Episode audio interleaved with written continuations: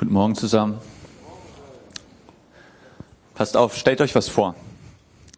Ich habe von so einem Typen gehört, der macht verrückte Sachen.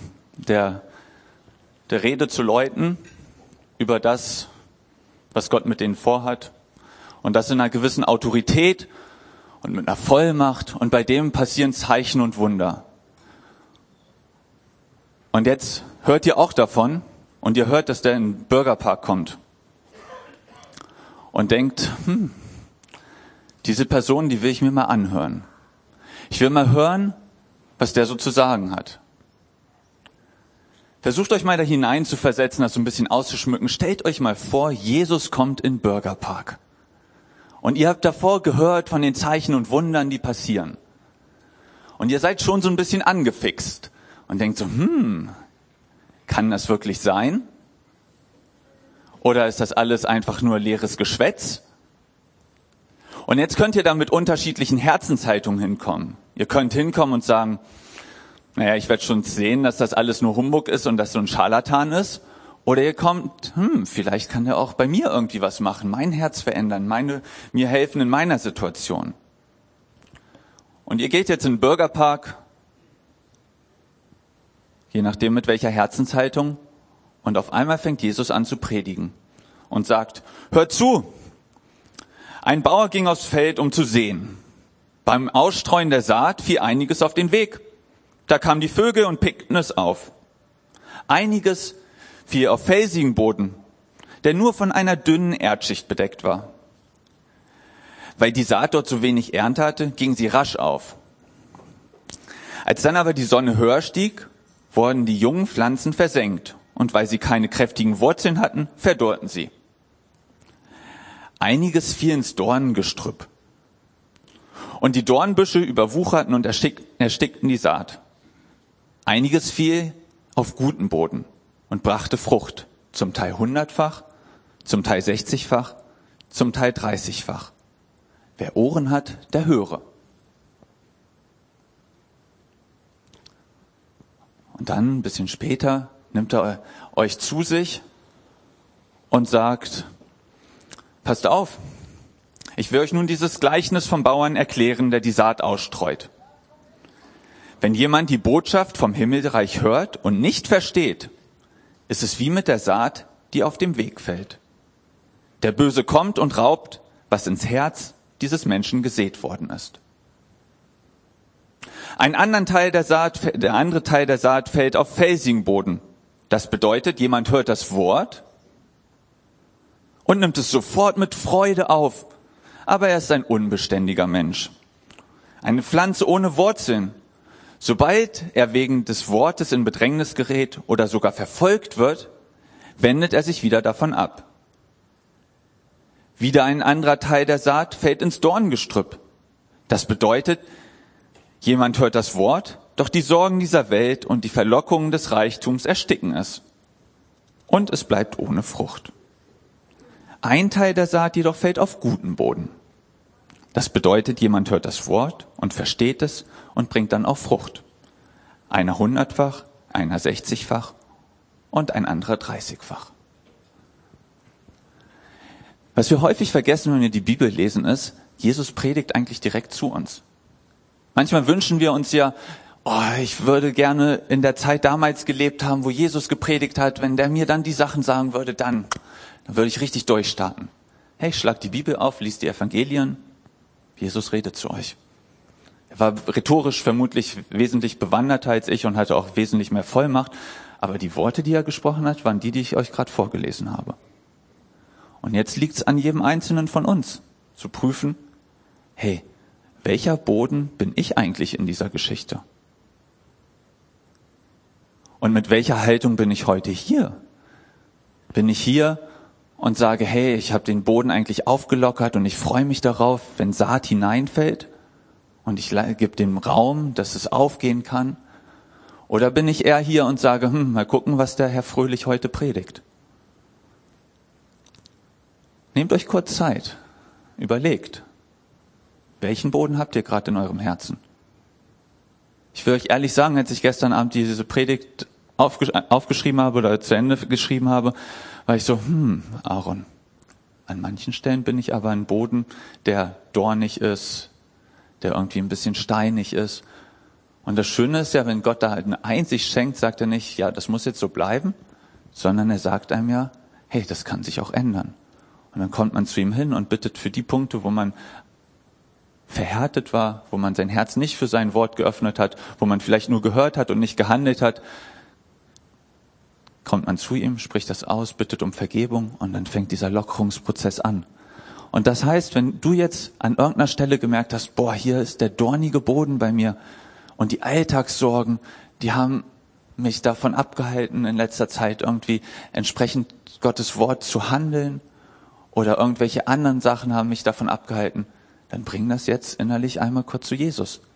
Und vor allem schreib's dir auf, mach's dir bewusst. Okay?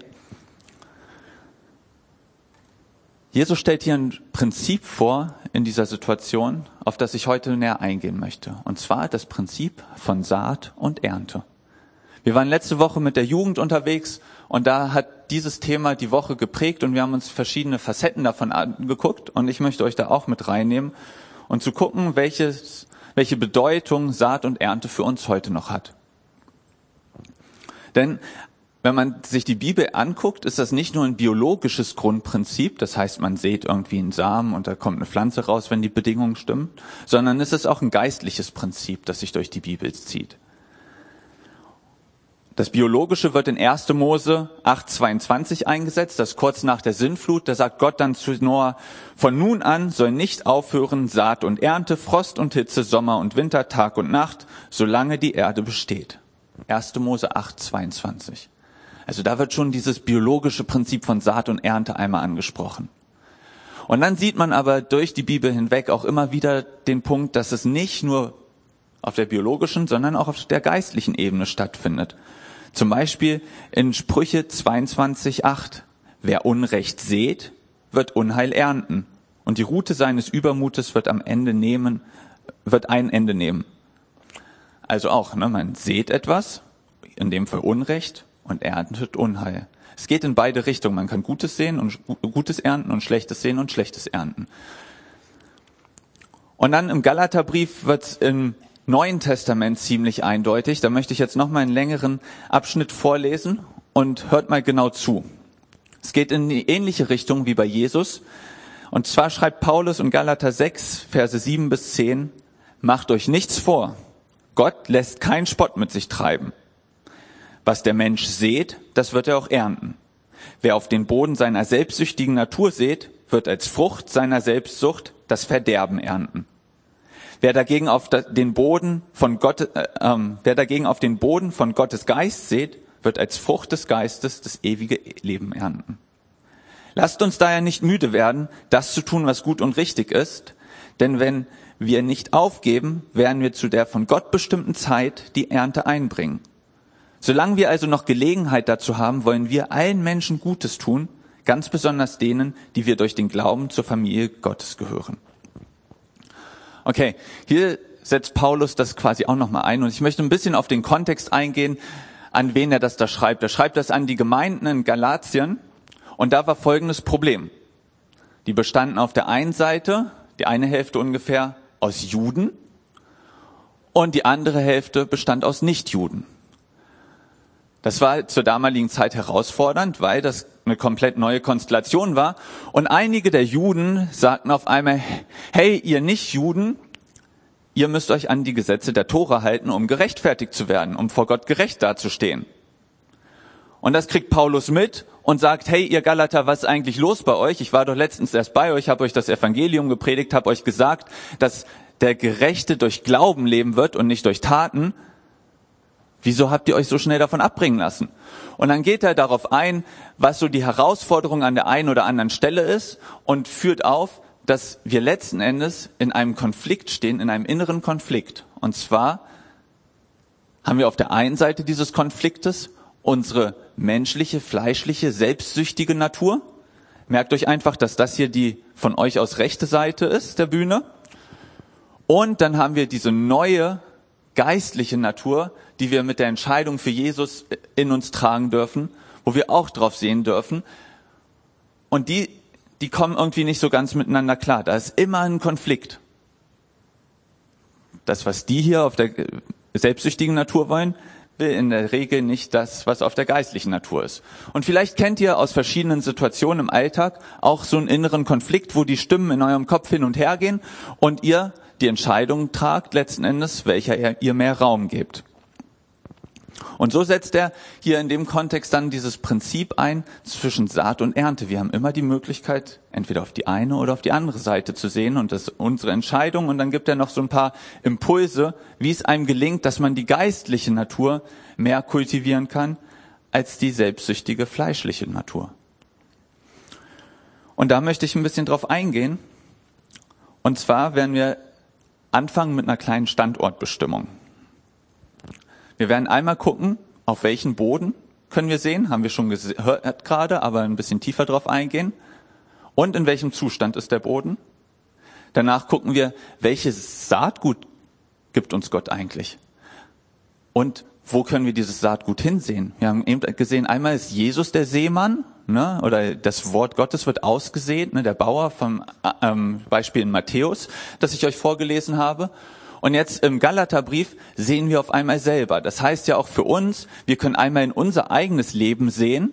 Sagen wir, das ist hier die Empore, die Bühne. Und dann haben wir aber auch die Möglichkeit, in das Leben von anderen Menschen hineinzusehen, indem wir irgendwas Gutes tun, auf der Seite.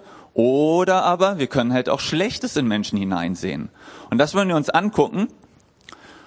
Und heute oder jetzt in der aktuellen Situation bin ich quasi der der Seemann, der versucht, in eure Herzen Gottes Wort hineinzusehen und was Gutes zu machen.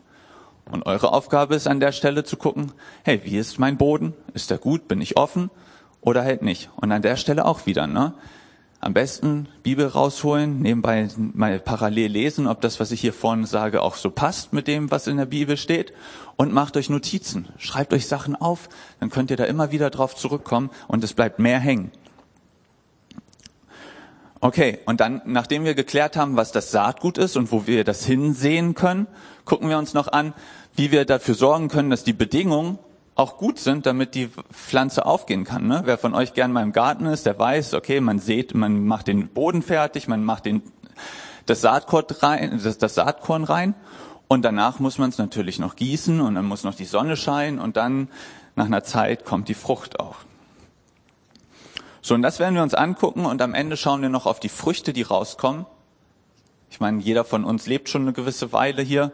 Das heißt, wir haben alle schon irgendwelche Früchte geerntet. Ob die jetzt gut sind oder nicht, das werden wir uns dann noch mal ein bisschen angucken. Und abhängig davon, was ihr dann bei eurer Selbstreflexion rausfindet, könnt ihr ableiten, ob ihr irgendwo was ändern könnt, sollt, müsst, wollt oder auch nicht. Lasst uns mit dem Boden anfangen. Also laut Paulus haben wir die Möglichkeit, auf zwei verschiedene Böden zu sehen. Wir haben einmal den Boden der selbstsüchtigen Natur und den von der Frucht des Geistes oder auf der ähm, Gottes Geist. Und zwar sagt er in Galater 6,8, ich lese es euch nochmal vor, wer auf den Boden seiner selbstsüchtigen Natur sät, wird als Frucht seiner Selbstsucht das Verderben ernten. Was dagegen auf den Boden von Gottes Geist Wer dagegen auf den Boden von Gottes Geist sieht, wird als Frucht des Geistes das ewige Leben ernten. So, ich habe euch da an der Stelle mal ein Bild mitgebracht, das für mich so ein bisschen ausdrückt, was eine verderbende Frucht ist. Lasst das mal so ein bisschen auf euch wirken. Ich bin letztens Auto gefahren und ähm, hatte ein Ehepaar besucht und die hatten einen Weinstock im Garten und hatten ein paar Weintrauben und die haben sie mir mitgegeben. Die waren auch super lecker und ich habe nebenbei beim Fahren so ein bisschen gesnackt. Und irgendwann, ich habe nicht immer drauf geguckt, wie die ähm, Weintraube aussah, dachte, habe ich reingebissen und dachte so, Uah. und dann habe ich sie dann doch aus dem Mund rausgenommen und ja, die sahen halt nicht so gut aus. Und so ist das auch mit dieser Frucht des Verderbens. Ich finde schon allein das Wort Verderben ist so, uh, das ist nichts Schönes, das ist nicht das, was man haben möchte, oder? Das ist halt irgendwie so wie dieser Apfel aussieht, voll verschimmelt, eklig. Und das ist das, was ist, was wir machen, wenn wir hier auf dieser Seite, wenn wir hier sehen, dass der Boden des Verderbens Und da geht's laut Paulus einfach nur um das, was sich nur um uns dreht. Wenn wir uns immer nur um uns selber drehen, dann ist das irgendwann einfach nur noch verdorben. Okay, weil wir als Menschen, wir kriegen nicht genug. Joe hat das letzte Woche, glaube ich, in seiner Predigt gesagt, der ähm, John D. Rockefeller war es, glaube ich, einer der reichsten Männer der Welt. Ähm, wie viel ist genug Geld? Oder was ist genug Reichtum? Und er hat gesagt, nur noch ein kleines bisschen mehr. Nur noch mehr für mich. So, das ist also die Seite dieses Verderbens. Das hat keinen Bestand. Das hat keinen Bestand für die Ewigkeit. Das verfällt alles. So, wohingegen der Boden des Heiligen Geistes sieht schöner aus, wenn wir uns das nächste Bild einmal angucken. So, da ist wirklich schöne Frucht, da beißt man gerne rein, das genießt man und das hat irgendwie, da, da spürt man fast die Vitamine, die da drin sind und wie es dem Körper gut tut, da rein zu beißen, sowohl körperlich als auch seelisch als auch geistlich, führt das einfach zu einer, zu einem Wohlbefinden. So, und wenn man diese beiden Bilder anguckt, dann möchte man wohl meinen, wer sät freiwillig auf das Fleisch? Und warum? Ist es nicht so offensichtlich, dass man viel lieber hier seht, auf dieser Seite, auf das Geistliche, was ewig Bestand hat? Und doch kommen wir manchmal dazu, dass wir es nicht machen. Und das liegt dann am Boden. Und jetzt springen wir wieder zurück zu dem Gleichnis von Jesus. Wenn wir uns schon dafür entscheiden, hier auf dieser Seite auf das Geistliche zu sehen, dann müssen wir jetzt gucken, wie können wir den Boden da vorbereiten, dass da auch Frucht rauskommt, wenn wir das sehen. Und manche von euch haben vielleicht gar, noch gar nicht diesen geistlichen Boden hier, der ist wie der erste Boden beschrieben wird, einfach nur eine Straße, da fällt das drauf und es wird sofort weggenommen vom Teufel. Und wenn du dich da wiederfindest, dann möchte ich dich ermutigen, sag Jesus heute einmal, hey Jesus, bitte brich diesen Boden für mich auf und komm danach zu irgendjemanden hier vom Mitarbeiterteam und lass uns zusammen beten und mach das fest. Und brich diesen Boden auf, dass du in der Lage bist, auch auf der Seite zu sehen und nicht nur auf der anderen. Dann gibt's die, da ist schon so ein bisschen Erde da, ne? aber es ist immer noch ziemlich steinig. Oder es sind welche da, da ist das mega verdornt und die Samenkörner kommen gar nicht zum Boden und wenn sie hinkommen, ist es so dunkel, dass die Sonne gar nicht dahin kommt. Und wenn man überlegt, dann ist das echt harte Arbeit. Ich habe einmal hier noch ein Bild für euch mitgebracht von so, von so einer Dürre, wo alles wirklich total vertrocknet ist. Diesen Boden wieder aufzubereiten, dass der Frucht bringt, kostet Arbeit. Das ist anstrengend machen wir uns nichts vor. Es ist nicht immer so, dass wir sagen, oh, es ist so einfach und ach, ich mache einfach mal hier und da und sofort passt das. Hey, da geht's darum, wirklich grundlegende Sachen zu ändern, um diesen Boden zu kultivieren. Und das ist mit Veränderung verbunden und das ist anstrengend und das darf auch anstrengend sein. Wir leben in so einer Gesellschaft und ich schließe mich da absolut mit ein. Ne, wenn man was haben möchte, was am einfachsten, man geht auf Amazon, und kauft es einfach und im besten Fall kommt es am nächsten Tag schon an. Man muss nicht warten, man hat sofort und wenn man ein bisschen warten muss, denkt man, das dauert aber lange und so. Und warum wird das eigentlich sonntags nicht geliefert? Wir waren jetzt auf der Jugendfreizeit, die Gitarrenseiten sind gerissen. Ich habe verplant, am Samstag davor Gitarrenseiten zu kaufen. Ja, was haben wir gemacht? Wir haben es bei Amazon bestellt. War am Dienstag da. Wir konnten die Gitarre nutzen. War schon nice war mit wenig Aufwand verbunden. Und hier ist es aber so, das hat mit Aufwand zu tun, das zu kultivieren. Fragt mal einen Landwirt, wie, auf, wie viel der arbeitet, um die, seinen Boden so zu präparieren, dass die Saat gut aufgehen kann. Und das müssen wir uns bewusst machen. Weil wenn wir uns das nicht bewusst machen, dann fangen wir so an, mit so einer kleinen Hake so ein bisschen umzugraben und merken, boah, ist das anstrengend. Dann gehe ich doch lieber ah, das war eklig und verderbend, aber hier ist es doch wesentlich kuscheliger und angenehmer, dann bleibe ich doch lieber auf dieser Seite stehen, weil kurzfristig geht's hier ja eigentlich auch ganz gut. Und vielleicht wird der Apfel oder diese verderbende Frucht irgendwann ja doch wieder gut, ne? Oder vielleicht tut sich da auch ohne Arbeit was, ne? Jesus, mach mal bitte, sorg mal dafür, dass der Boden gut ist, ne? Weil du ähm, bewirkst ja das Wollen und Vollbringen und ich kann einfach passiv bleiben. Ich glaube, so ist es nicht gemeint. Hey, wir haben eine Eigenverantwortung dafür, diesen Boden zu kultivieren. Das kostet Arbeit. Ich weiß, ich wiederhole mich, aber ich glaube, das ist wichtig, dass wir das verstehen. Und wenn wir dann Arbeit investiert haben, sieht der Boden irgendwann so aus, dass der richtig schön vorbereitet ist für die Saat, die wir bringen, die wir dann sehen wollen oder die Gott sehen möchte. Und da kann man dann drauf, damit kann man arbeiten. Und jetzt ist die Frage, was sehen wir dann eigentlich da drauf? Oder was lassen wir sehen? Womit bringen wir da Sachen hinein? Unsere wichtigste Ressource auf dieser Erde ist meiner Meinung nach unsere Zeit, die wir haben. Manche sagen ja, Zeit ist Geld. Na, ich glaube es nicht. Ähm, weil Geld kann man beliebig verdienen oder machen, kann man reproduzieren. Was ist Geld heutzutage eigentlich noch? Anderes Thema. Aber die Zeit tickt für alle gleich. Seitdem ihr euch hier hingesetzt habt, sind jetzt, jetzt ist 11.30 Uhr, ist eine Stunde vergangen. Wenn ihr euch heute Abend vielleicht vor den Fernseher setzt oder vors Handy, tick, tack, tick, tack, die Zeit vergeht. Und ihr könnt euch entscheiden, was mache ich mit meiner Zeit? Gehe ich hier rüber und tue Sachen, die hier darauf sehen, meine eigenen Bedürfnisse, mein eigenes Verlangen zu befriedigen? Oder sehe ich auf dieser Seite meine Zeit und gucke, hey, was sagt Gott eigentlich, wie ich meine Zeit verbringen darf? Und versteht mich nicht falsch. Es heißt nicht, dass wir uns nicht um uns selbst kümmern sollen. Die Bibel sagt ganz klar, hey, wir müssen zuerst unser Herz behüten, denn da ähm, fließt das Leben raus, steht in Sprüche 4, ich glaube 23, 24 oder 25. Und Jesus sagt ja auch, liebe deinen Nächsten wie dich selbst. Das heißt, wir sollen uns schon lieben. Aber das, was wir in uns investieren, das soll letzten Endes dazu dienen, Jesus ähnlicher zu werden. Das ist unser Auftrag hier. Und was hat Jesus gemacht?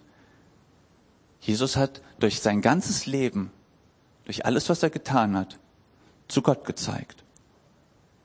Egal, ob er alleine war oder mit Leuten unterwegs war. Wenn man ihn angeguckt hat, hat er darauf hingedeutet, hey, da gibt's einen Gott, der Beziehungen mit dir haben möchte. Auch mit dir und dir und dir. Und ich helfe dir, diesen Weg zu finden, wenn du möchtest.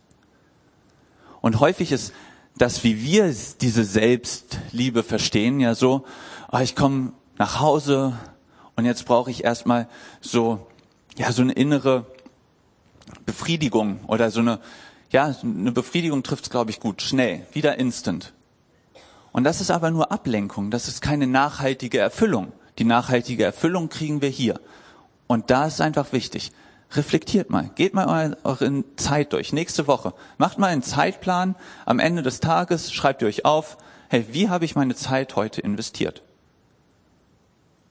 Und das heißt nicht, dass wenn man arbeitet, dass man nicht hier auf dieser Seite ist. Wenn du nicht in der Lage bist, bei deiner Arbeit auf diese Seite, auf dieser Seite zu investieren, dann mach dir bitte Gedanken, woran das liegen kann. Weil auch in einem Job, der nicht dem des Pastors oder Lobpreisleiters oder ähnlichen geistlichen, kirchlichen, gemeindlichen Vollzeitjobs entspricht, ist es unsere Aufgabe, hier auf dieser Seite zu wandeln und zu gucken, wie wir in unserem Alltag Jesus dienen können. Und das ist, wie Jesus gemacht hat, einfach ein Abbild von dem sein, was Jesus uns, äh, was Jesus war, nämlich auf den Vater hindeuten oder hinzeigen. Und am Ende der Woche summiert ihr dann mal unten drunter durch und sagt, okay, so viel Zeit habe ich links auf das investiert, was einfach nur mir dient, was nur gut für mich ist, kurzzeitig, und dann das hier, was geistliche Frucht auch hervorbringt. Und das bedingt natürlich vieles. Insbesondere das, worüber wir nachdenken.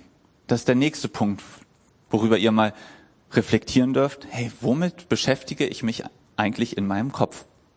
Denn, ihr habt das vielleicht schon ein paar Mal gehört, du siehst einen Gedanken und du erntest eine Tat. Du siehst eine Tat und du erntest eine Gewohnheit. Du siehst eine Gewohnheit und du erntest einen Lebensstil. Du siehst einen Lebensstil und du erntest eine Bestimmung.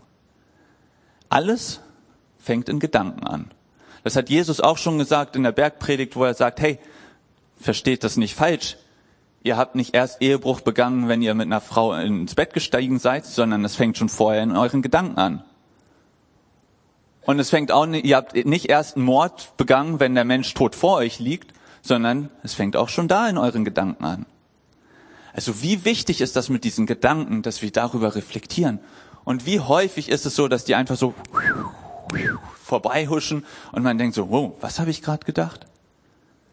Ich meine, ich kenne das aus der, aus der Ehe. Ich weiß nicht, wer von euch alles verheiratet ist. Ähm, ich sage euch jetzt was Geheimes. Es läuft nicht immer super in Ehen. Ne? Man muss auch mal, ähm, man hat auch mal herausfordernde Zeiten. Und da geht's dann auch natürlich durchzuhalten. Und gerade in den herausfordernden Zeiten habe ich die Erfahrung gemacht, kommen manchmal so Gedanken, wo man so denkt, oder wo ich denke, oh, Aaron, hast du das gerade wirklich gedacht? Hast du gerade wirklich in Frage gestellt, ob mal die richtige war, die du geheiratet hast? Ob es da vielleicht, oh, vielleicht war es doch nicht richtig? Und dann ist es meine Entscheidung zu sagen, okay, das war jetzt ein Gedanke. Was mache ich damit? Ist der wahr oder ist der falsch? Gebe ich dem Raum oder sage ich, uh -uh, das ist gerade einfach ein Angriff, da darf ich was gegen machen. Wir sind unseren Gedanken ja nicht ausgeliefert. Wir können die ja bestimmen. Ist halt nur auch manchmal Arbeit. Ist auch manchmal schwer. Aber das darf es doch sein. Und wenn man dann diese Gedanken sich an das zurückerinnert, warum man eine Entscheidung füreinander getroffen hat und was die Bibel dazu sagt und all solche Sachen, dann merkt man auf einmal, wenn man da Zeit investiert in diese Gedanken, und dann kommen auf einmal wieder so Sachen wie geliebt, äh, Verliebtheitsgefühle. Und dann freut man sich wieder aneinander und es geht wieder bergauf. Aber das ist schwierig. Und manchmal habe ich das Gefühl, wir haben verlernt, diesen, diesen Fleiß auch aufzuwenden. Also, macht euch Gedanken über eure Gedanken.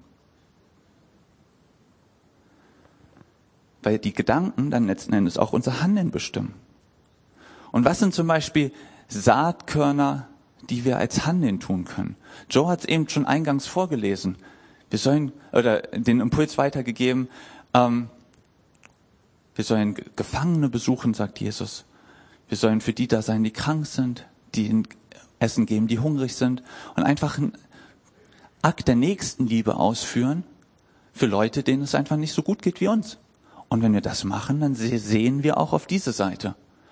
Und auch Paulus sagt ja ähm, in dem Beispiel im Galaterbrief, solange wir also noch die Gelegenheit dazu haben, wollen wir allen Menschen Gutes tun, ganz besonders denen, die wir durch den Glauben zur Familie, ganz besonders die, wie wir durch den Glauben zur Familie Gottes gehören. Ah, nochmal, ich betone es einmal richtig, sorry.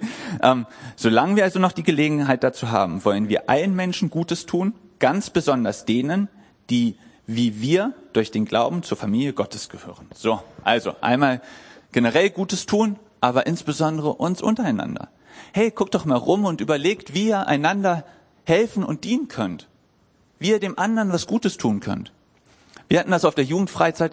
Wir haben am Anfang, hat jeder ähm, einen Zettel bekommen, da stand ein Name von einem anderen Teilnehmer der, ähm, der Freizeit drauf und die Aufgabe war es, dieser Person innerhalb der nächsten Tage was Gutes zu tun.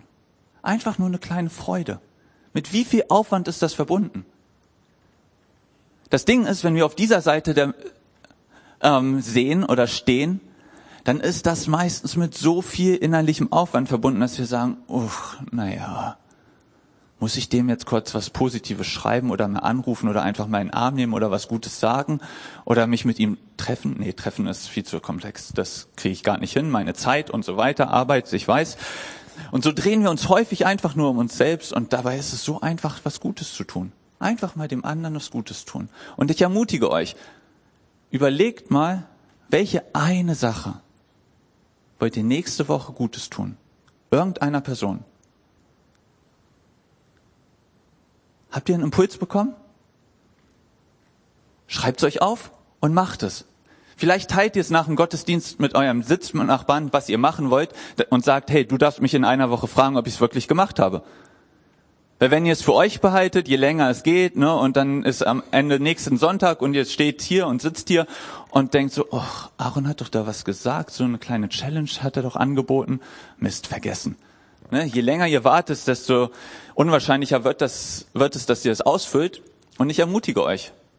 Schreibt es auf, teilt es und dann teilt ihr nächstes Mal auch einfach die positiven Erfahrungen, die ihr gemacht habt.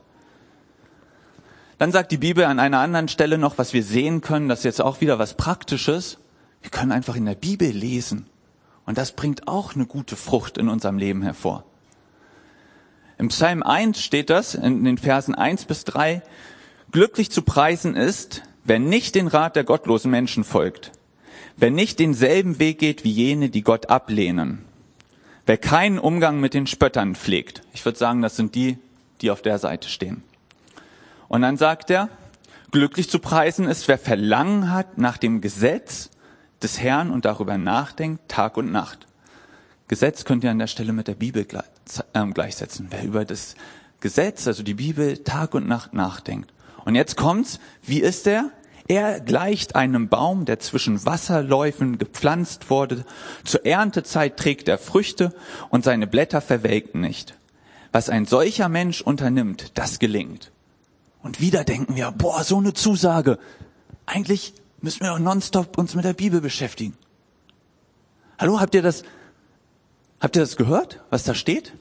Ich lese nochmal vor. Er gleicht einem Baum, der zwischen Wasserläufen gepflanzt, gepflanzt wurde. Zur Erntezeit trägt er Früchte und seine Blätter verwelken nicht. Gerade ist Herbst. Ihr seht, was mit den Blättern passiert. Die fallen alle runter. Stellt euch vor, ihr seid ein Baum, der verwelkt nicht, der blüht die ganze Zeit, der bringt die ganze Zeit Frucht. Wie cool ist das denn? Und was sagt die Bibel? Beschäftigt euch einfach mit Gottes Wort. Und haben wir nicht eingangs so vielleicht so ein bisschen verspürt, dass wir, wenn wir uns vorstellen, Jesus predigt direkt zu uns, dass wir sagen würden, boah, Jesus, nonstop bin ich in deiner Gegenwart. Ich höre dir die ganze Zeit zu, wenn du predigst. Hey, er predigt hier durch dieses Wort die ganze Zeit zu uns. Wir müssen es nur lesen. Wir müssen es nur aufschlagen. Und wenn ihr jetzt vielleicht die letzte Zeit mehr auf dieser Seite verbracht habt, seid ihr so, oh, Bibel lesen mm, ist irgendwie nicht so spannend. Ist ein bisschen langweilig. Und dann möchte ich euch ermutigen, wenn wir gleich nochmal ähm, Lobpreislied singen oder wenn ihr euch ein bisschen Zeit für euch nehmt, fragt doch Gott mal, warum ihr Bibellesen langweilig findet und bittet ihn darum, dass er es für euch wieder ein bisschen spannender macht. Und dann gibt es noch einen anderen Punkt, wie wir sehen können. Dieser Teil im Galaterbrief, den wir uns gerade angeguckt haben, in Kapitel 6, geht nämlich eigentlich darum, wie man äh, und ähm, darum, demjenigen, der Lehre gibt, also der ähm, der Pastor ist oder in der Gemeinde arbeitet, dass man dem auch an seinen Gütern teilhaben lässt. Sprich, so ein bisschen auf die heutige Zeit übertragen, wo wir nicht alle in der Landwirtschaft sind und jeder irgendwie Früchte anbaut. Hey, es geht ums, um die Kohle ist immer so ein bisschen, oh, jetzt wirklich ums Geld, gerade wenn ich jetzt hier vorne stehe und sage, hey, da an der Stelle steht, ihr sollt dem der Lehre oder der euch in der Bibel unterweist und lehrt, dem sollt ihr halt irgendwie an eurer Kohle, die ihr verdient, teilhaben lassen. Kann ich nichts für, steht da. Lest es selber nach, prüft es und guckt, was ihr daraus mitnehmt. Und auch im Korintherbrief steht das. Denkt daran, wer wenig sät, wird auch wenig ernten. Und wer reichlich sät, wird reichlich ernten. Jeder soll sich für sich selbst entscheiden, wie viel er geben möchte. Und so, und soll den Betrag dann ohne Bedauern und ohne Widerstreben spenden. Gott liebt den, der fröhlich gibt. Also, das ist eine Sache zwischen dir und Gott. Und das könnt ihr nachlesen, da steht da. Auch im Korintherbrief ist es im Kontext mit einer Spende für die Gemeinde. So, aber, was die auch ganz klar sagen, prüft es mit Gott. Ihr sollt euch nicht unter Druck gesetzt fühlen, irgendwas zu machen. Steht nur da, dass es eine Form ist, wie ihr sehen könnt. Für euch und für andere. Und dann ist da noch die Möglichkeit zu sehen, indem wir Worte sagen. Auch unsere Worte haben Macht, steht im Jakobusbrief dass die Zunge so wichtig ist. In den Sprüchen steht, dass sie darüber entscheidet, über Verderben und Leben. Wie häufig hört man heutzutage irgendwelche Geschichten, wo in der Schule jemand gemobbt wird und sich umbringt? Das sind Worte. Worte haben Macht. Welche Worte redest du über andere Menschen? Welche Worte redest du über dich? Auch das ist Saat. Seht ihr auf das Selbstsüchtige, wo ihr vielleicht manipulativ seid, wo ihr Sachen nur sagt, um irgendeinen eigenen Nutzen draus zu bekommen? Oder sprecht ihr Sachen, die Leben bringen, die andere auferbauen? Ich habe letztens mit welchen gesprochen, die haben gesagt, die haben sich zur Regel gemacht, über andere Leute in deren Abwesenheit immer nur positiv zu reden, insbesondere dann, wenn die Leute die noch nicht kennen. Und dann hatten die das Erlebnis, dass einer dann zu einer Gruppe gekommen ist, noch nie da war und die ihn so voll gefeiert haben und gesagt haben, oh, du bist der, du machst das super und so und du bist voll cool. Und er war so, hä, die kennen mich doch gar nicht. Es war halt einfach, weil die so positiv von dem geredet haben und er hat sich dadurch gleich auferbaut gefühlt, bestätigt in seinem Sein und einfach schön. Und wie würden wir in einer Gesellschaft, in der wir heute leben, wo so viel Shitstorming passiert, wo jeder für jede Kleinigkeit gleich fertig gemacht wird, was ist, wenn wir andere durch, unseren, durch unsere Worte Leben einhauchen? Dass sie wachsen, dass sie aufblühen, dass sie gedeihen. Auch hier, ähnlich wie bei euren Gedanken und bei der Zeit. Schaut mal, worüber redet ihr den ganzen Tag? Ist das etwas, was geistlich inspiriert ist? Oder eher nicht? Bringt es die leckere Frucht oder das Verderben? So, jetzt ist hier ein bisschen was durcheinander geraten. Einen Moment. Das hatten wir schon.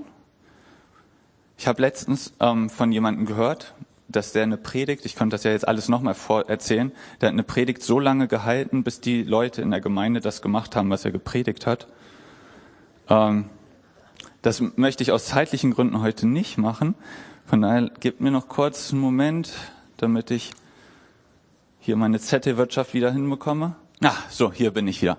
Also, wir haben jetzt drüber gesprochen, dass wichtig ist, den Boden auf den richtigen Boden zu sehen, dass der Boden in einem guten Zustand sein muss. Okay, mir ist gerade noch eingefallen, ich habe eine Sache bei dem Boden im guten Zustand vergessen. Wie kriege ich denn den guten Zustand hin? Hey, guckt einfach auf das Leben von Jesus. Da hat Joe letzte Woche drüber gepredigt. Ich habe davor die Woche, glaube ich, darüber gepredigt. Es geht einfach darum, Jesus Lebensstil mal genauer unter die Lupe zu nehmen und zu gucken, was er so gemacht hat. Weil er letzten Endes den perfekt vorbereiteten Boden repräsentiert.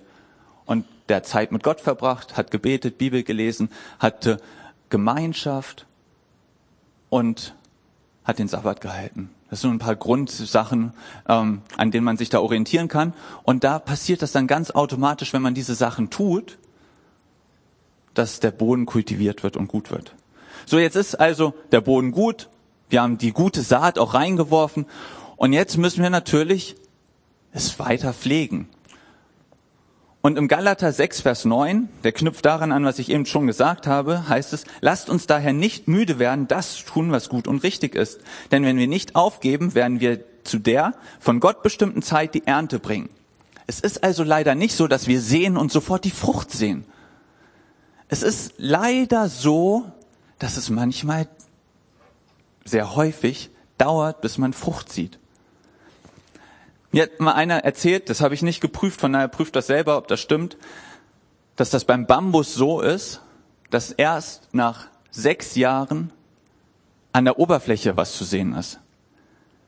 Der muss aber vorher gepflegt werden, damit er sein Wurzelwerk baut. Das heißt, sechs Jahre siehst du nichts an der Oberfläche, was passiert, du musst es aber pflegen, damit irgendwann was passiert. Stellt euch mal vor, ihr geht sechs Jahre jeden Tag zu einem Blumentopf oder zu einer Fläche in eurem Garten und gießt das. Und dein Nachbar denkt, hat er sie noch alle? Da ist doch nur Erde. Und nach sechs Jahren, Bambus wächst schnell, wenn es dann vorbereitet ist, schießt es in die Höhe, zack, zack, zack, zack. Und man ist so, ah, dafür hat es sich also gelohnt. Aber sechs Jahre, diese Beständigkeit, da dürfen wir nicht müde werden, sagt Paulus, und nicht aufgeben. Es hat was mit Beständigkeit zu tun. Es sind die kleinen Dinge häufig, die sich aufsummieren und gute Frucht bringen. Und genauso gut sind es auch die kleinen Dinge, wenn sie negativ sind, die sich aufsummieren und schlechte Frucht bringen. Ein ganz anschauliches Beispiel. Im Englischen gibt es so einen Spruch, an apple a day keeps the doctor away. Also ein Apfel am Tag lässt, macht dich so gesund, dass du halt nicht zum Doktor gehen musst. Stellt euch vor, die würden sagen, ein Kinderriegel am Tag ähm, so ein Kinderriegel am Tag ist vielleicht nicht so schlimm. Aber wenn du jeden Tag deines Lebens immer wieder ein Kinderriegel isst, dann hat das langfristig vielleicht nicht so positive Auswirkungen, wie wenn du jeden Tag einfach einen gesunden Apfel isst. Es sind die kleinen Dinge und man sieht sie häufig nicht. Und das ist so das Gefährliche, dieses Prinzip Ursache und Wirkung. Wenn die Wirkung nicht unmittelbar nach der Aktion kommt, können wir es manchmal gar nicht zuordnen. Dann sind wir in irgendeiner Misere und hocken hier auf dieser Seite und weil wir den Zusammenhang nicht mehr zwischen unserem Handeln und der Konsequenz verstehen, fragen wir uns, was ist passiert? Und wenn ihr diese Standortbestimmung bei euch macht, überlegt mal bei Sachen, wo es vielleicht nicht so gut läuft, inwiefern das Auswirkung von eurem Handeln ist. Von ganz kleinen Sachen vielleicht. Und fragt auch Gott auch. Gott möchte ja mit euch in Beziehung sein. Gott möchte euch ja, wenn ihr hier auf dieser Seite seid, dabei behilflich sein, hier rauszukommen.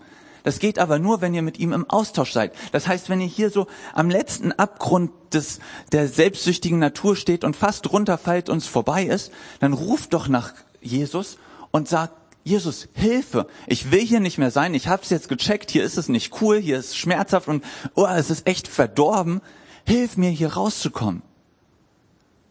Und dann gibt er euch seine Hand und zieht euch langsam raus, dass ihr erstmal wieder an einem neutralen Ort seid. Und dann setzt er euch hier ein und sagt, jetzt bewirtschaften wir erstmal diese Seite. Und es liegt an euch, diesen Schrei nach ihm auszuschreien und danach zu verlangen, diese Beziehung mit ihm zu haben, um gute Frucht zu bringen. Und das ist quasi das, was wir tun können, damit es dann letzten Endes weiter wächst. Wir müssen beständig bleiben, wir müssen dranbleiben. Wenn wir merken, dass wir es nicht sind, wieder zurückkehren und wieder neu anfangen. Das ist unsere Aufgabe. Und das Wachstum schenkt dann Gott. Ihr könnt nicht an irgendeiner Pflanze ziehen, damit sie schneller wächst.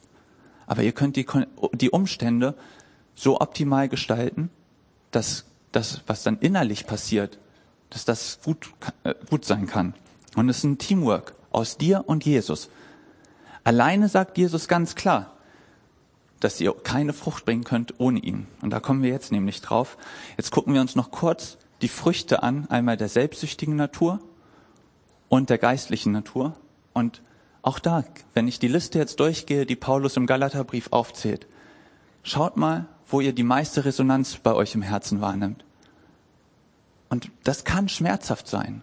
Aber es lohnt sich, diesem Schmerz nachzugehen und mit Gott daran zu arbeiten. Also, hier auf dieser Seite, Früchte der selbstsüchtigen Natur.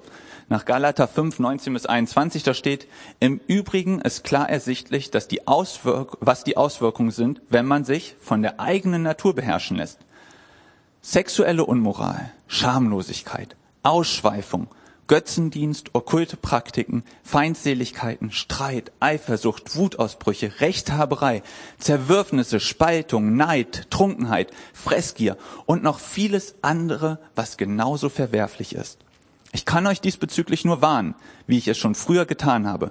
Wer so lebt und handelt, wird kein Anteil am Reich Gottes bekommen, dem Erbe, das Gott für uns bereithält.